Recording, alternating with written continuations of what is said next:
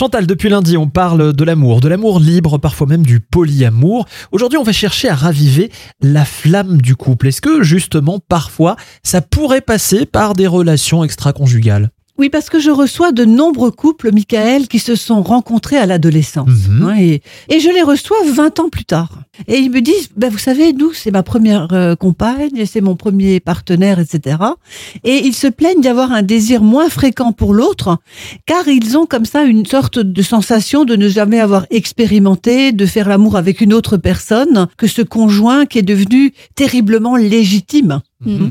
Et ils consultent car leurs relations sexuelles sont devenues routinières et qu'ils craignent un jour de flasher sur une autre personne. Donc c'est plus par prévention? Alors ça peut être par prévention et de trouver d'autres solutions. Mhm. Certains ont évoqué l'idée de relations extra-conjugales dans le cadre du couple libre, c'est-à-dire euh, où on sait que l'autre va faire ça. hein. Cela consisterait à avoir par exemple une relation sexuelle occasionnellement avec quelqu'un d'autre, avec la règle du jeu d'en discuter au préalable et de s'en tenir à de l'attirance physique. C'est fréquent ça comme pratique? C'est pas très fréquent, mais c'est l'idée qu'ont les gens.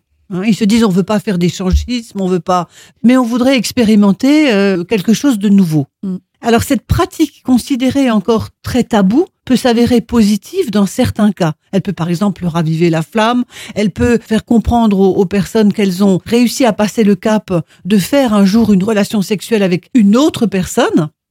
Ça peut également raviver l'intimité et surtout éviter les cachotteries de la tromperie et des mensonges.